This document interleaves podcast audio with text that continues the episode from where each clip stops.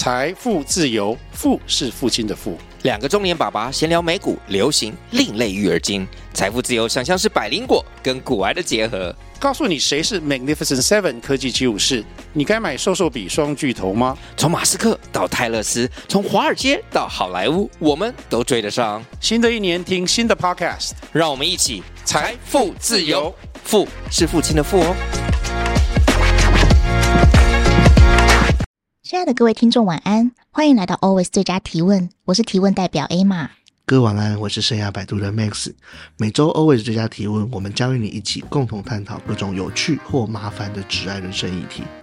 这个 Podcast 将分享我跟 Max 观察世界的视角。如果你愿意，我们也始终期待听到你的声音与想法。各位听众，晚安呀！我们今天呢，想要来跟大家聊聊，在台湾社会啊，其实有一个。一直对我来说挺奇妙的现象，嗯哼，就是从去年我不知道 Max 还记不记得有个白饭之乱。啊，对，北科大，对对对，北科大，然后到近期的醋饭事件，没错，朝拜，台湾社会好像非常容易因为一些对整体社会没有太多讨论价值的事件而闹哄哄的，比方说去年的白饭之乱，到底是呃消费者对？店家对，或者是说消费者错，店家错。那到这次的醋饭事件，到底打人对不对？被打该不该？但说穿了，这两件事讨论出答案，其实对整体社会好像不会太有 太大的帮助。Uh huh. 所以，但是他又。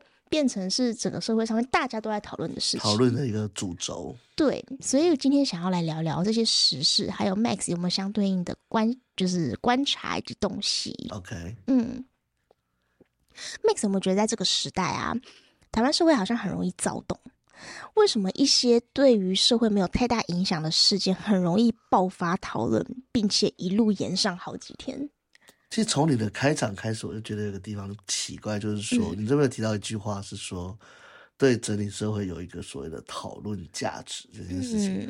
呃，我觉得一个事情它值不值得讨论，嗯，它在现在的时代已经不是像以前过去那种统一媒体下，大家就是讨论共同的事情，我们讨论忠忠孝仁爱礼义廉耻这些东西，嗯嗯，而是因为现在的社会它其实是相当相当分众。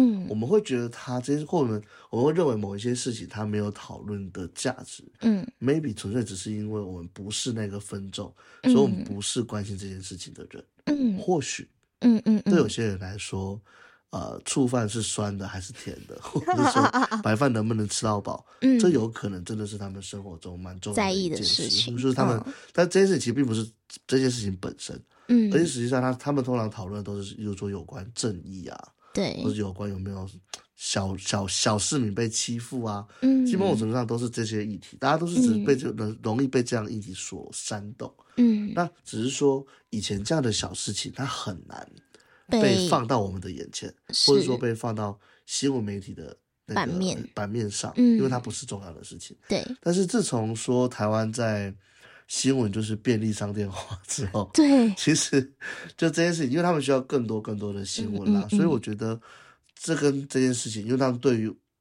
议题跟对于新闻的需求变大了，是，所以他们需要更多更多的行车记录器。对对啊，有段时间他不能再用行车记录器，所以我觉得也是这样。那另外一点，我觉得很重要，就是、嗯、不知道 Emma 知不知道，二零二三年流行那个多巴胺穿搭。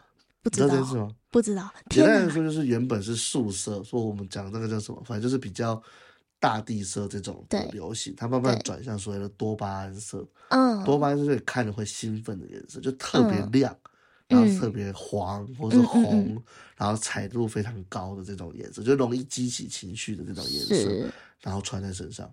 代表人物是谁？知道吗？不知道。二零二三年的代表人物是英国女王。哦，对，它挺鲜艳的，黄色的妆，对对对对对对。所以，所以我觉得这件事情也很有关系，就是说，当我们不断的受到刺激了之后啊，嗯，实际上你就不断的会去追求更大的刺激。那在这种情况下，尺度就要越来越大。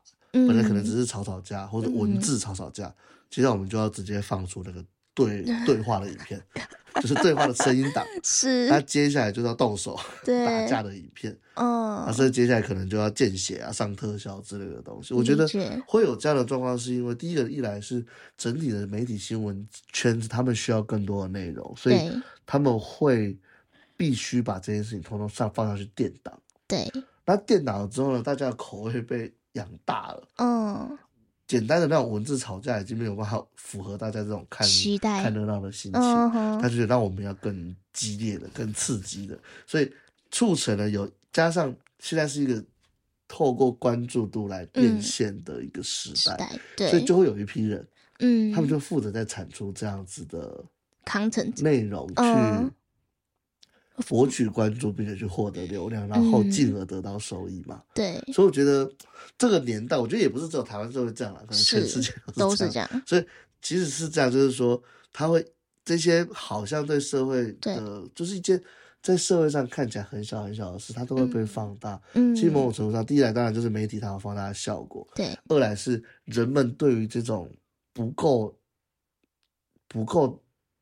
激烈，激烈，嗯，不过激烈的事情的反应又变得比较，就是有点有点疲乏了。对，所以在这种情况下，再加上现在的人们因为选择太多，是，所以他们来源太多，很多人会放弃追求，主动的去追求事情，是，所以他们会要必须被喂养。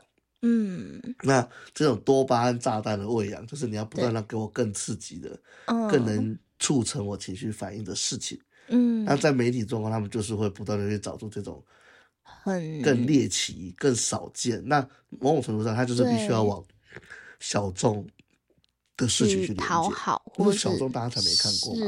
如果大家都看过，那就不好玩了。但会不会这会变得有一点点劣币驱逐良币啊？就是真的该讨论的事情。这就很很，我觉得这是一个很为难的问题啊。嗯，到底太震惊、太严肃的，没有人想讨论了，因为没有时间，而且它不刺激啊，对，不好看。对。但反过来就是说，你怎么觉得？为什么这件事情重要？嗯，在这个不断个人化、不断碎片化的资讯传播的世界，是你凭什么说你觉得重要事情比我觉得重要的事情更重要？所以在个人化跟这种每个人都分众的情况下，而且现在是分众媒体嘛，嗯，对，所以我们没有办法，真的很难判断说哪一件事情更重要，嗯，所以或者是说哪一件事情对这个社会更有帮助，嗯，说不定这些做短影片的人，他们也觉得他们的影片对社会很有帮助，理解，就是我们满足了这个人群们对娱乐的需求，嗯，让他们笑一笑，化解了很多烦恼。Maybe 他们也觉得自己的社会贡献很大，也是，这也是有可能的。嗯嗯嗯嗯，对啊，嗯。OK，那呃，另外一块啊，就是当然，我刚刚前面一个问题是在讲说，就是这个年代受众们好像比较容易躁动，但另就是这件事情的。天平的另外一端，或者是说另外一个引发这件事情的主动端，可能会是媒体。我觉得啦，是对。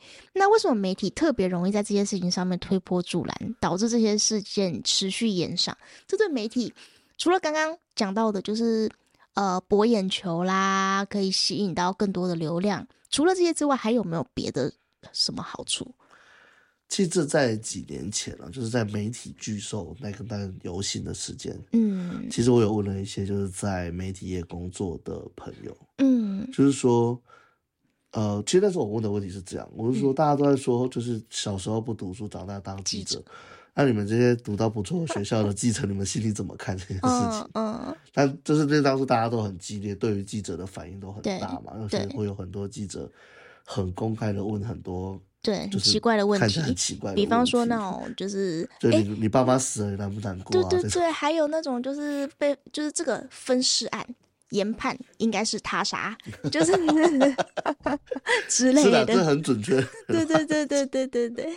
但是我但我后来我其实听到几个东西，我觉得第一个就是说，实际上这件事情它是有它的发展严格的。嗯、就我所知道，它跟那个苹果推出即时新闻有很大几个大的原因。嗯，因为苹果推出了即时新闻，它可以在两小时内上架。嗯，一个新闻，一个资讯，它可以在两小时内上架。嗯，所以它是可以付费上架的。嗯，所以在那个时候，两个小时原本是一天两更的的新闻，它变成一天要十更，嗯，那再加上后来的网络时代，它一天可能要二十更、三十更，嗯，所以在这个情况下，其实记者他已经没有能力去判断说我自己做的这个内容可不可以爆炸，嗯，可不可以造成说很大的流量，嗯，那在这种情况下，其实最安全的做法。是把别人有流量的事情，我再来拿过来做一次，嗯在我的。受众中再做一次，至少它会有一定的转换率。是，因为大家都喜欢看这种这样子的东西，新三色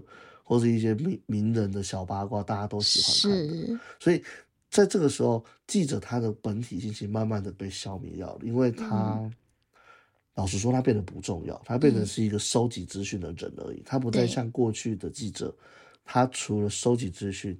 还要再加上自己的意见，嗯，所以它有一个传达跟转移的过程，嗯，但在时间跟时间跟量，时间大幅度压缩，量大幅度增加的情况下，嗯，实际上他们处理资料时间变得非常非常短，是，所以在这种情况下，他们会进入一种 FOMO 的状态，嗯，别人出了一个什么样的新闻，必须，我要不要跟？对，最给你三秒。安全的方法，我就是要跟，决定。先跟，是，那至少他报了。我也会跟着报，嗯，那如果他没有成，那我也就没有成，嗯，其实没有 nothing to lose，所以很多时候是不得不的啦。所以当所有人都在争取这个流量跟短期的关注度的时候，嗯，实际上这是一件必然发生的事情，就是它品质下降，内容开始庞杂化，开始废物化，我觉得这是很正常的，因为东西没那么多嘛，好的内容没有这么多，所以。但我觉得更重要一点是，长期的效益是这样，就是不但阅听者不在乎，就是看新闻的人其实也不在乎啊。嗯，你看新闻是为了什么？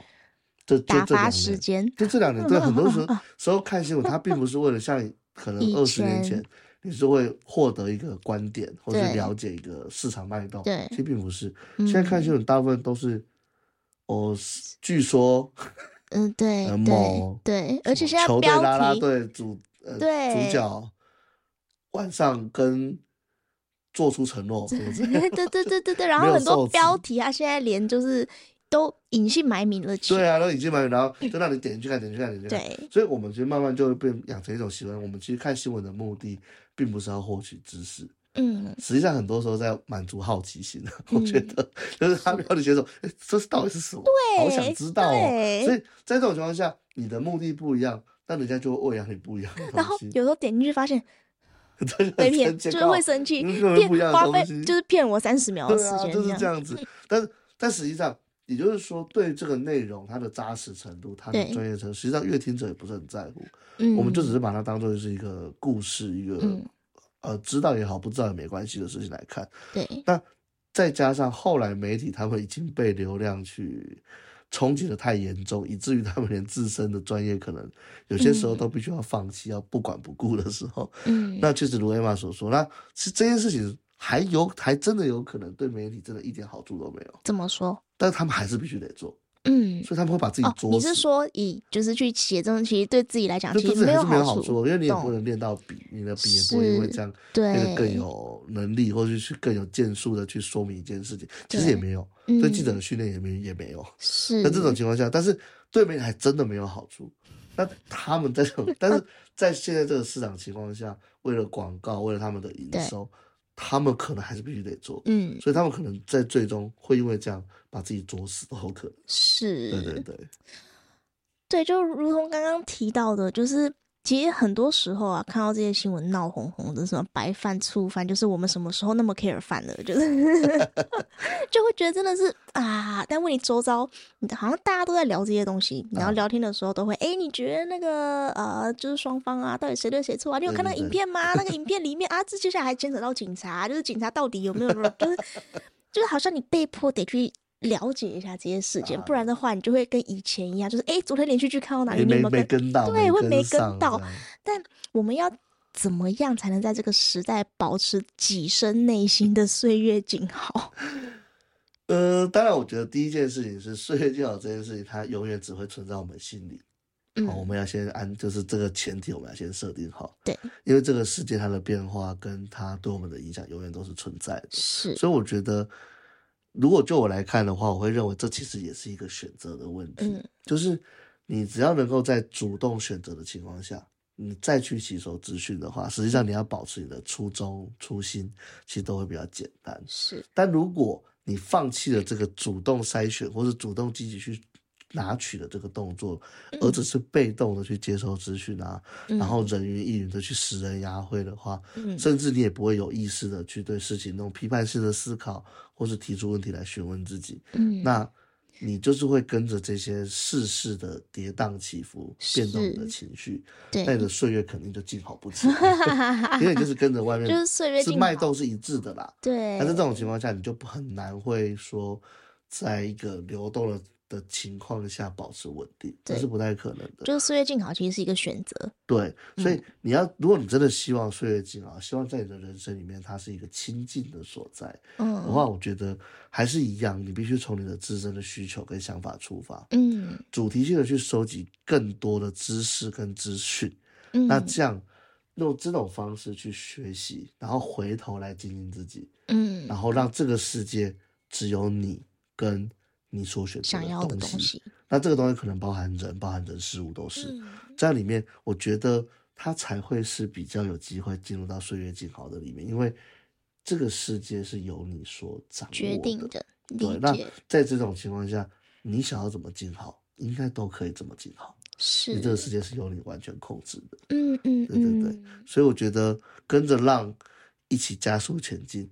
嗯，但是呢。你不能被浪盖过你的头，就是你要站在浪上，你若被浪盖住，然后被它打在地上，对，那就没有。实际上你就不可能是一个安全的状态了。对对对对，因为你没有办法控制好自己的那个。是，所以就真的是会被灭顶。对，就是天哪，好乱啊！我自己也觉得这好乱，我不想跟着浪走，但是我已经没有选择了。对对对，你就是在你们浪的里面滚嘛，你没有办法逐浪或是乘浪而上。其实这我觉得用浪的。比喻蛮好的，因为你如果真的是被灭顶了，然后你已经在里面就无法呼吸了，其实你根本你踩不到地，所以你就更没有办法让自己站稳。对，然后确实，嗯，嗯，但我们也是必须得说，随波逐流也是一种人生，就是躺平。对对对对对对对对，躺平其实躺平蛮舒服的，不容易，老实说，真的真的，嗯。好哦，那接下来要进到我们的提问环节啦。其实啊，我一直都不太喜欢，就是所谓以前就是什么历史课啊，就会念到一些什么魏晋南北朝啊，盛行清谈啊，然后或者是在《红楼梦》里面啊，曹雪芹的他其实有描述，就贾政，就贾宝玉他爹，他就是门下有一大堆清客啊哈。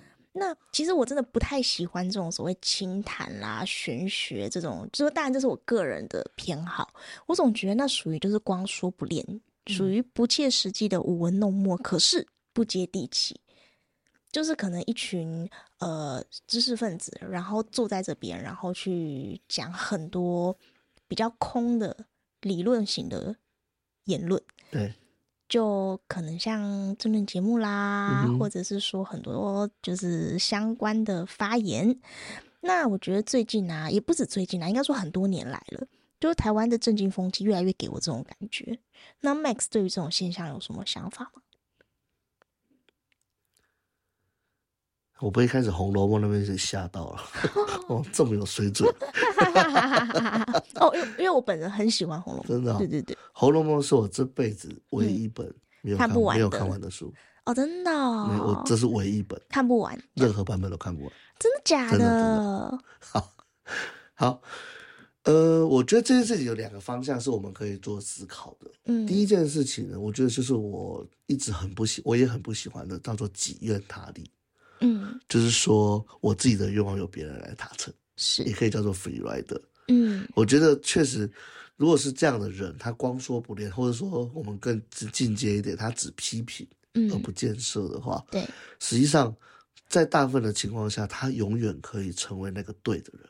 对，就是我说的话永远是正确的。对，但但是实际上在实际操作真的有做过人的眼中，这样的人其实就是最大的阻碍。对，因为他 always 讲正义，他 always 讲土地正义，讲世界平等，这种东西实际上其实也是有点类似我们现在所谓的左交啦。嗯，就是他们有一个概念，所以他们把自己立在一个道德的制高点上。对，所以我觉得这件事情他怎么说？它是不是一个时代的现象？我认为它或许是一个时代的现象。嗯，那它我是怎么样来的？其实我也不知道。嗯，但是确实我也觉得说，在目前很多地方，包括环保议题啊、正义的议题，或者是说碳权、嗯、水资源保护啊这些议题，实际上都有蛮多这样的情况。嗯，就是大家沦于打高空，对，不去务实的解决这些问题。对，那。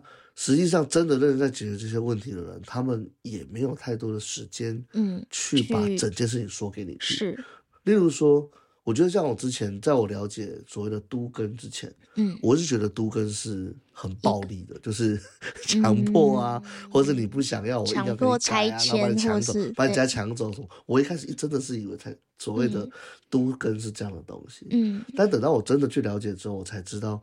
其实第一个都市更新是一件正常发生的事情，嗯、它一定需要做，对，不然你的生活环境会越来越差。是，因为像台湾这种地地地狭人稠的地方，你不更新，你的环境就是越来越糟糕。对，所以它其实是正常的东西。而且实际上也有成功的都更案，是大家雨露均沾，都是赚钱的，都是好的，嗯、也有这样的状况。嗯，但是实际上你要怎么去解释是都更不是强力房子？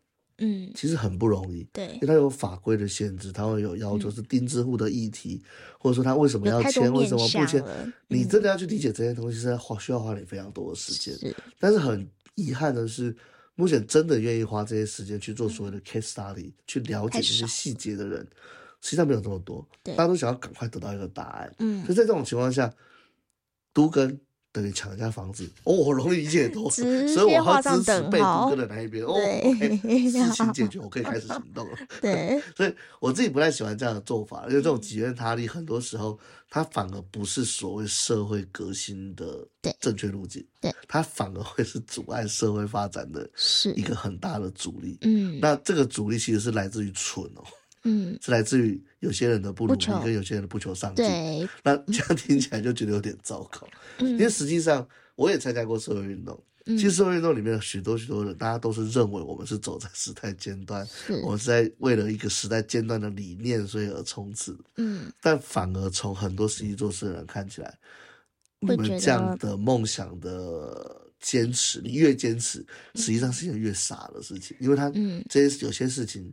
应该说，大部分社会上跟大部分人有关的事情，它都不是靠理念、梦想就能搞定的。对，对，你不落地做，它基本上永远不会改变。嗯，但另外一个部分，我觉得这也是我最近在思考的一件事，就是说，或许未来的东西跟未来的技术，嗯，它还是必须存在于这位所谓的空谈。的谈论里面，对，它才可能慢慢的被孕育出来。就理念跟但这两件事，就是以社会发展来说，对，我认为己愿他利是一个很不好的状况。每个人应该动手下来做，我觉得大家各自在喜欢的人各自动手做，我觉得这是很棒的。嗯，但如果我们就科技发展，或者在我自己比较熟悉的新创领域来说的话，我会觉得这种情感不见得是不好的。嗯，就是我们大家聊一聊各自的想象，嗯，然后这些想象呢，慢慢的汇集在一起，嗯，它量多到一定程度，量变就会带来质变，嗯，就会有一些东西实际上是可以真的可以改变的。所以，嗯，看这就在什么地方啦。我觉得如果是这种广泛思考 brainstorming 里面，大家打打嘴炮，然后让嘴炮累积出一些有价的东西，我觉得蛮好的。或者说跨领域，然后大家来聊聊，呃，你的物理学跟我的太空。或者是你的太物理学跟我的呃流体力学有什么关系，或者跟会计学有什么关系？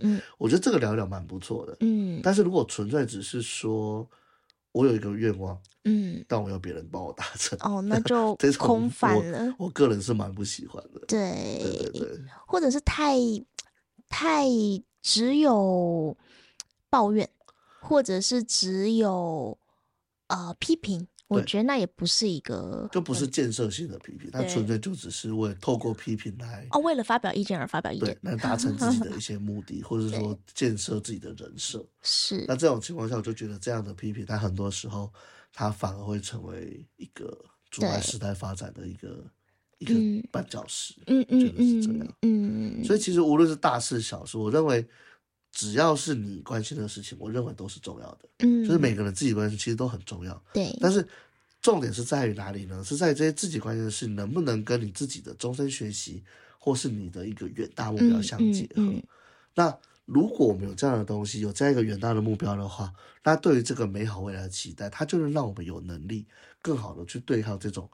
低等级且短促的多巴胺攻击，嗯，因为实际上你要让自己对一件事感到无聊，最好的方法是让你找到一个你更喜欢的东西，你就会开始觉得其他东西无聊。嗯，其实就所谓的一生所爱啦，嗯嗯嗯，叫做志向也好啊，叫做什么也好，都一样，差不多是那些东西。嗯，那至于刚刚我们有聊到的这种不求上进的媒体产业，我觉得啊，以造浪为造势为核心商业目的的的这些这个产业，嗯，他们很可能会被自己所造浪所拍死。嗯，往往被自己这些所制作的短语音、巨量的垃圾资讯，把这些关注越来越细分掉，甚至把他们自己都细分掉。嗯，因为我认为在传播上，内容品质它还是最基本重要且最难被取代的部分。即便是 AI 时代，我觉得也是这样。是，那过去是这样，现在是这样，所以我相信未来大概率也仍然是这样。所以哗众取宠，它终究只是短期的画地自限，最终的恶果仍旧是由他们自己必须要一口把它吞下。是。那在准备这一集的过程中啊，我有看到关键评论网有一篇文章，建议作为视听大众的我们该如何重拾就是资讯狩猎的能力，就是你自己，这就是自己对对对主动的自发的的能力。这样，那作者叫黄哲斌，我觉得他的整理相当的完整，也分享给我们的听众朋友。在文章中啊，他提到有三步。第一步是确立资讯履历的概念，在网络上，不管你逛到任何资讯啊，你要先确认资讯息的来源，然后过往的记录如何，主事者是谁，是否可信，有没有重大争议等等的。等于说你要去自己做 review，或者是自己去，呃，不是不求甚解，或者是呃所谓尽心书不读 不如无书这个概念。对，这是第一步。嗯，那第二步呢，就是。呃，你列出至少五个值得信任的新闻来源。OK，对，就是你自己建立属于你自己的一个清单。嗯。那第三步就是跟你信任的友人交换这个信任清单。那呃，也许就跟交换 Spotify 的，就是 歌曲喜爱、oh. 喜爱的听这个清单一样。嗯。那这些清单是可以交换的。那如果你经常检视自己的清单，加进新的，汰除不合格的，这样可以逐步辨识不可信的媒体，或是滤除不必要的杂讯。嗯哼嗯哼。那我觉得这个跟刚刚 Max 讲的其实也是相互呼应的，也就是等于说你在啊、呃、这些浪里面，你先选择站稳、站定的一个地方，你就可以。就是免除掉自己真的是被浪整个拍死的，就是 的结果。了解。对，所以以上啊，希望大家都可以尽可能在这个纷乱嘈杂的时代静下心来生活喽。我觉得这个概念其实很棒，而且因为其实，但实际上我觉得还这一点，还有一个东西，我觉得是要特别来补充跟注意的。嗯，我觉得第一点是，他既然是我们信任的人跟朋友，嗯、那。呃，就是那个朋友圈效应，或者是叫舒适圈效应，可能还是必须要留意一下，留意一下，就是说我们是不是同温层的这个过后，还是会有这样的状 况。就是其实现在的媒体，它其实就是让我们成为分众取暖的彼此啦。是，它有这样的趋势在带动我们，所以我觉得这是要注意的。嗯，那另外一个点，我现在忘记了。没关系，后面想起来我们可以再补充。我们再补充。好哟。OK，那就先这样，大家拜拜。拜拜。感谢您的收听，亲爱的听众，以上内容就是本期 Always 最佳提问的所有内容。今天的内容有让您联想到什么吗？不论是职场新手或是经验丰富的专业人士，我们相信每个人都可以从这个节目中获得一些什么。在节目结束后，我们可以继续思考今天的讨论，并在自己的职涯与生活中找到应用方法。人生是场不断推进的无限赛局，我们相信每个人都能持续成为更好的自己。最后，感谢您的支持和收听，也请订阅我们的 Podcast，并追踪我们的 Facebook 或 Instagram。有任何问题，欢迎寄信或直接在节目下留言。也许下一集我们就能聊聊您所关注的议题或是疑惑。感谢您的收听，下期节目再会。随时欢迎你来成为我们的最佳提问人。拜拜。